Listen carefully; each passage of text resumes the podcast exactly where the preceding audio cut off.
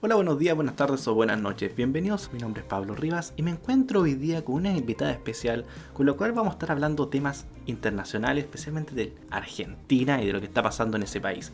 Así que quiero presentar a Giselle Bani. Ella es redactora de noticias en Los Herederos de Alberti Noticias, un medio de comunicación independiente argentino eh, con gran fuerza que ha, ganado respecto a los movimientos liberales libertarios que están eh, surgiendo con gran fuerza ya en Argentina. Así que bienvenida Giselle a Cerremos por Fuera. ¿Cómo ha estado? ¿Cómo ha estado tu semana? ¿Cómo, cómo has estado tú en general? Hola, ¿qué tal? Eh, un gusto, la verdad muy agradecida de estar acá y poder contestar estas preguntas, ¿no? Y contar más acerca de lo que uno vive, ¿no? Estando en Argentina, que la verdad que la situación está bastante complicada. Así es, de hecho, así mismo el tema que vamos a tocar, eh, bueno, para contextualizar un poco, sabemos de que Argentina lleva años en crisis, ¿cierto? Así se podemos eh, saber, ¿cierto, Giselle? Sí, sí, hace bastante. De hecho, Argentina es como que sale un poco de la crisis y vuelve a caer. Entonces, así sucesivamente. Y la economía jamás crece. Un problema que se viene arrastrando mucho tiempo. Pero nos vamos a enfocar un poco de cómo, de lo más reciente, especialmente respecto al gobierno de Alberto Fernández. Eh, para contextualizar un poco a las personas, igual, eh, Alberto Fernández es presidente desde diciembre del 2019, después de la gestión de del presidente Macri, eh, para entender un poco de cómo quedó Argentina, eh, para no entender que le estamos echando la culpa a Macri totalmente. Eh, para el 2019 la pobreza se había elevado un 35% y la indigencia un 8%. Por efecto de esta crisis económica, en la infancia una de cada tres menores sufría de hambre en Argentina, además de un aumento de la inseguridad alimentaria, inseguridad que aumentó hasta 14.2 millones de personas más o menos en el 2018. A eso lo podemos eh, relacionar igual al, bueno, a una crisis social que siempre existió en Argentina respecto a los niveles de pobreza y también bueno, a un movimiento que ocurrió en octubre de 2019 que se propagó más o menos por toda la región, que igual ocurrió aquí en Chile, que fue el tema del estallido social o estallido delictual, como lo queramos llamar, en octubre de 2019, que igual tuvo su efecto en países cercanos. Eh, ¿Estoy correcto en eso, Giselle? Del resumen de, cómo eh, recibió eh, Alberto Fernández del gobierno, o el, eh, Argentina, mejor dicho. Sí, sí, está perfecto. De hecho, me acuerdo que en las PASO, o sea, las elecciones previas a las verdaderas, no digamos las que eran para estimar resultados, el dólar subió un montón, subió, si no me acuerdo mal, 15 a 20 pesos más o menos y digamos, Alberto recibió el país con un dólar de 63 pesos. Entonces, digamos, pensándolo de cierta manera, la verdad que la gestión de Mauricio Macri no ha sido la mejor. Y bueno, el estallido social también se pudo ver en las elecciones, ¿no? Porque la gente, esos cuatro años de Mauricio Macri, se ve que no los valoró bien, obviamente, por, porque aumentó la pobreza, por ejemplo, un 10%. Y, bueno, gracias a eso volvió el famoso kirchnerismo, peronismo y bueno, asumió Alberto Fernández. O sea que así podemos reducir un poco de cómo Alberto Fernández recibe este país. En cuanto socialmente, bueno, económicamente ya nos quedó más o menos claro. Socialmente, ¿cómo se estaba viviendo ese periodo un poco? del cambio entre Macri a Alberto Fernández y la vuelta del kirchnerismo y todo este tema. Y bueno, me parece que como dije anteriormente, se trata de una sociedad cansada decir siempre lo mismo, eh, voy al supermercado, me aumentan los precios, o como jubilado, con una persona mayor, digamos, no pueda llegar a pagar la canasta básica alimentaria. Y el cansancio de la gente se ve en las calles, eh, ahora no tanto más allá de los piquetes, pero el cansancio se ve en las calles y bueno, en las elecciones obviamente, y eso no solo lo vimos reflejado en el cambio de Mauricio Macri hacia Alberto Fernández, sino que en las últimas elecciones de diputados, em, el Frente de Todos, eh, o sea, el oficialismo, perdió las elecciones y entonces podemos ver que la gente se cansa mucho y tira a un lado a veces y tira del otro lado otras veces. Mm. Sí, bueno, aquí en Chile podemos, lo podemos ver reflejado en lo que pasó durante el año, bueno, el año 2010, por ejemplo.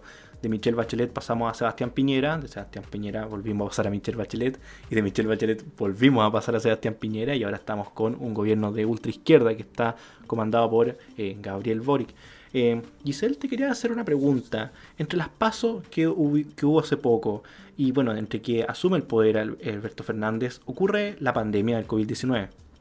Eh, en resumen muy corto, para igual entender y contextualizar un poco, ¿cómo fue el manejo por parte del gobierno, bueno, hasta el día de hoy, eh, respecto a esta crisis? la verdad que si lo tuviera que definir en una palabra es catastrófico. Este, mira, te comento que unas 20.000 empresas eh, cerraron y más de 100.000 personas se quedaron sin trabajo.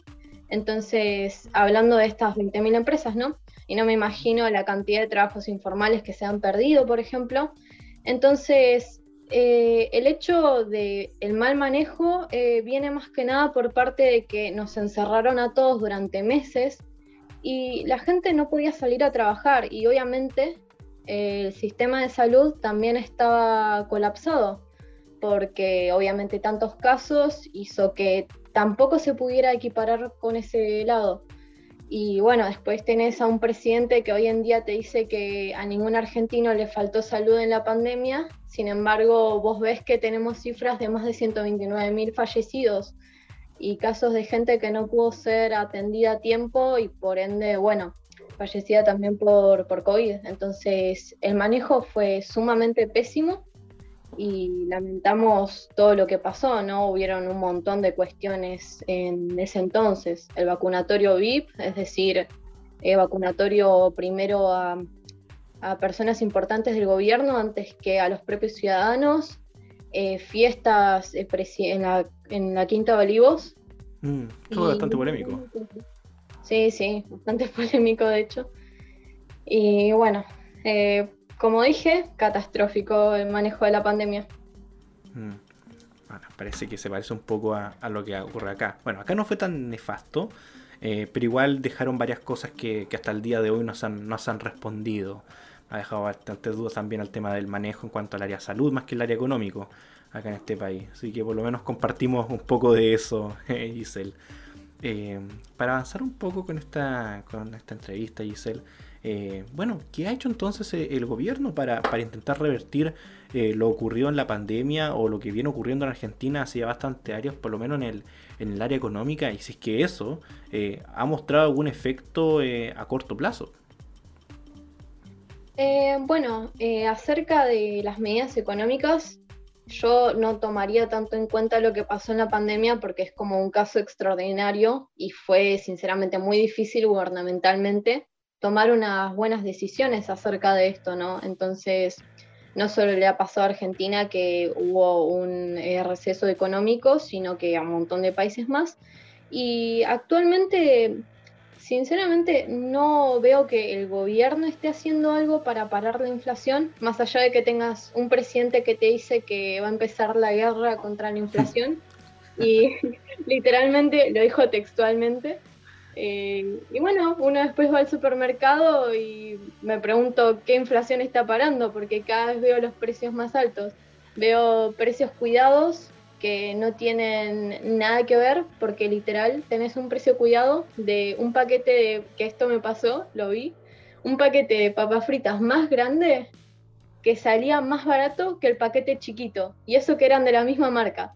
Entonces, hay cosas que no tienen sentido y el gobierno no ha hecho nada en este tiempo para parar la inflación, en la pandemia lo que hizo es dar ingresos familiares de emergencia y diversas cosas, pero es decir, vos no puedes dar ingresos de emergencia a familias, pero no dejarles salir a trabajar.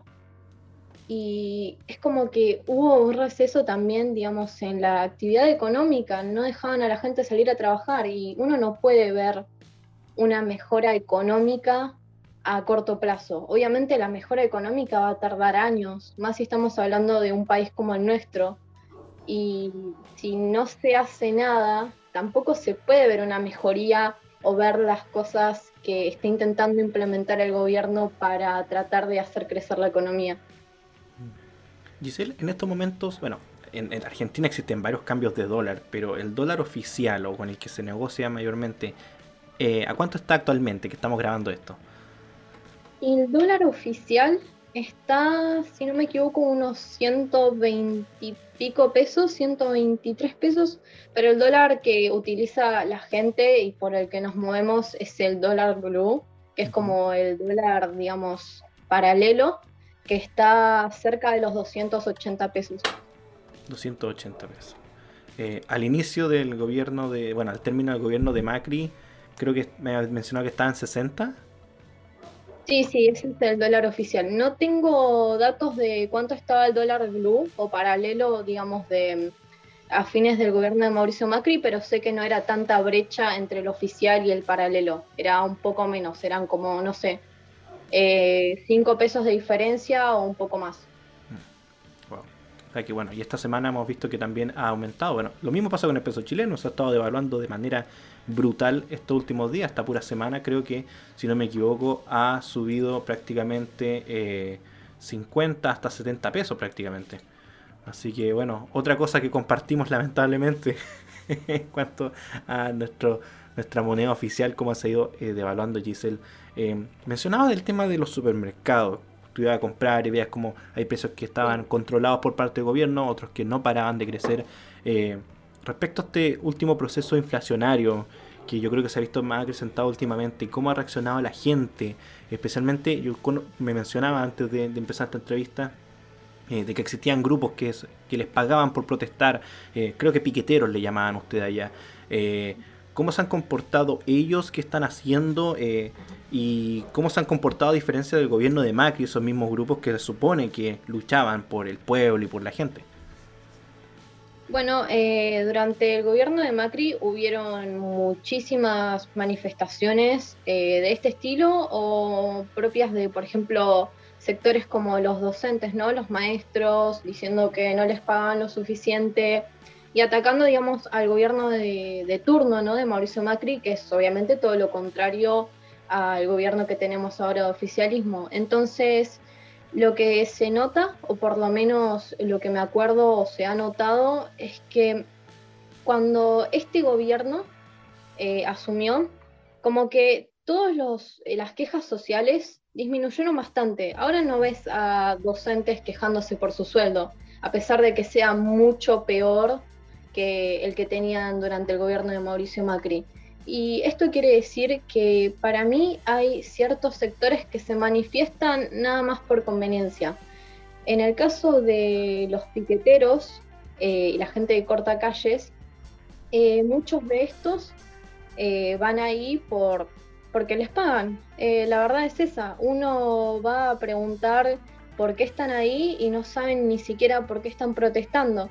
Entonces es gracioso porque protestan por más trabajo, por más planes, pero a la vez le impiden movilizarse a gente que tiene que ir a trabajar o que está saliendo del trabajo.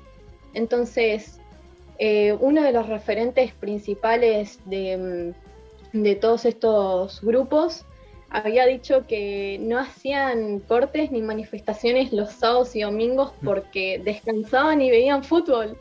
Entonces es increíble, ¿no?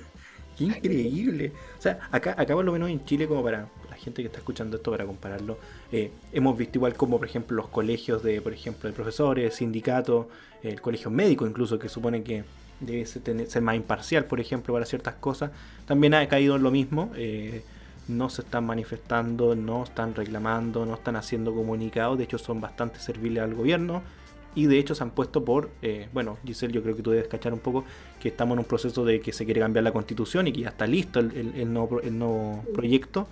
Eh, y que bueno, han estado diciendo que iban a aprobar esta nueva constitución que, que por cierto en resumen es completamente nefasta, eh, que quede claro. Así que bueno, yo creo que no es tanto como ustedes que tú me dices que incluso se les paga a esta gente para, para protestar pero bueno, eh, bueno, vamos, vemos cómo, va pasando con eso. Eh, Giselle, te quería hacer una consulta aquí eh, por algo que sucedió hace poco en Argentina. Pero antes de llegar a eso te quería hacer una pregunta. Si es que tú con lo que ubicas, con lo que, con lo que manejas allá, me habían comentado de que existían roces internos dentro del oficialismo, incluso roces internos dentro del mismo gobierno como tal, que existe una especie como de rivalidad entre hay un grupo que está más cercano a Alberto Fernández y otro más cercano a Cristina. ¿Qué repercusión estaría teniendo eso, por ejemplo, en las políticas públicas que se están tomando o las decisiones que está tomando el gobierno como tal? Eh, bueno, a ver, eh, tengo la postura de creer que yo como ciudadana, obviamente no sabemos, ninguno de los ciudadanos normales no sabe lo que va a pasar ahí o lo que está pasando ahí más que ellos, pero por lo que tengo entendido, hay una rivalidad entre la vicepresidenta y el presidente, entonces están como que constantemente chocando, medio que peleándose, por ejemplo, hasta incluso lo hacen en actos públicos, ¿no? Uno diciéndole tenés que usar la lapicera, o sea, tenés que usar el poder, otro diciéndole sí, ya lo estoy usando, o Perón usó la lapicera, y la otra contestándole. Entonces es como que están tratando de mostrar esa rivalidad, ¿no? Eh, en actos públicos. Y es gracioso como mientras la vicepresidenta estaba en un acto público justamente, eh, renunció el ministro de Economía por Twitter. Una locura, un ministro de Economía que se va por Twitter. Eh, pero bueno, este, sé que han tenido bastantes rivalidades, entonces están como ahí, que algunos funcionarios tiran para un lado, otros se van para el otro lado, y así es como una especie de grieta interna dentro de un oficialismo, ¿no?